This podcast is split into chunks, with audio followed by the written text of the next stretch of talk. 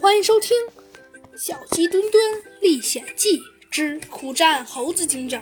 因为注射了过多的疯狂花因素，猴子警长已经成为了一个巨大的怪物。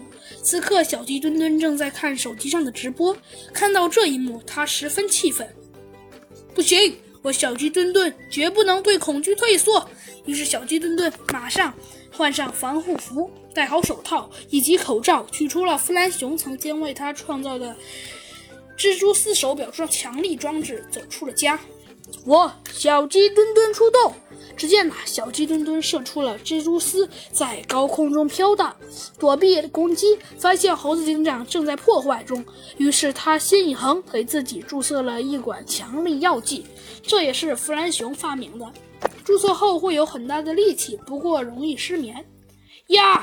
只见小鸡墩墩力气不大变，不断的变大，他举起了一个座位。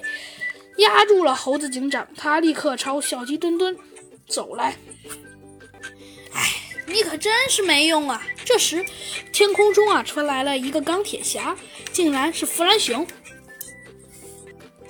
哎，是不是很帅呀？哦吼吼吼吼！我就是最……别说了，快去打猴子警长啊！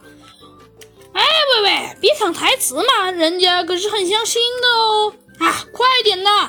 两人与猴子警长很快就打了起来，可猴子警长啊，仿佛钢铁身躯，大手一挥，小鸡墩墩呢和弗兰熊立刻飞了出去。弗兰熊的机甲呀，战斗中受损，只好原地不动，剩下的用太阳能充电。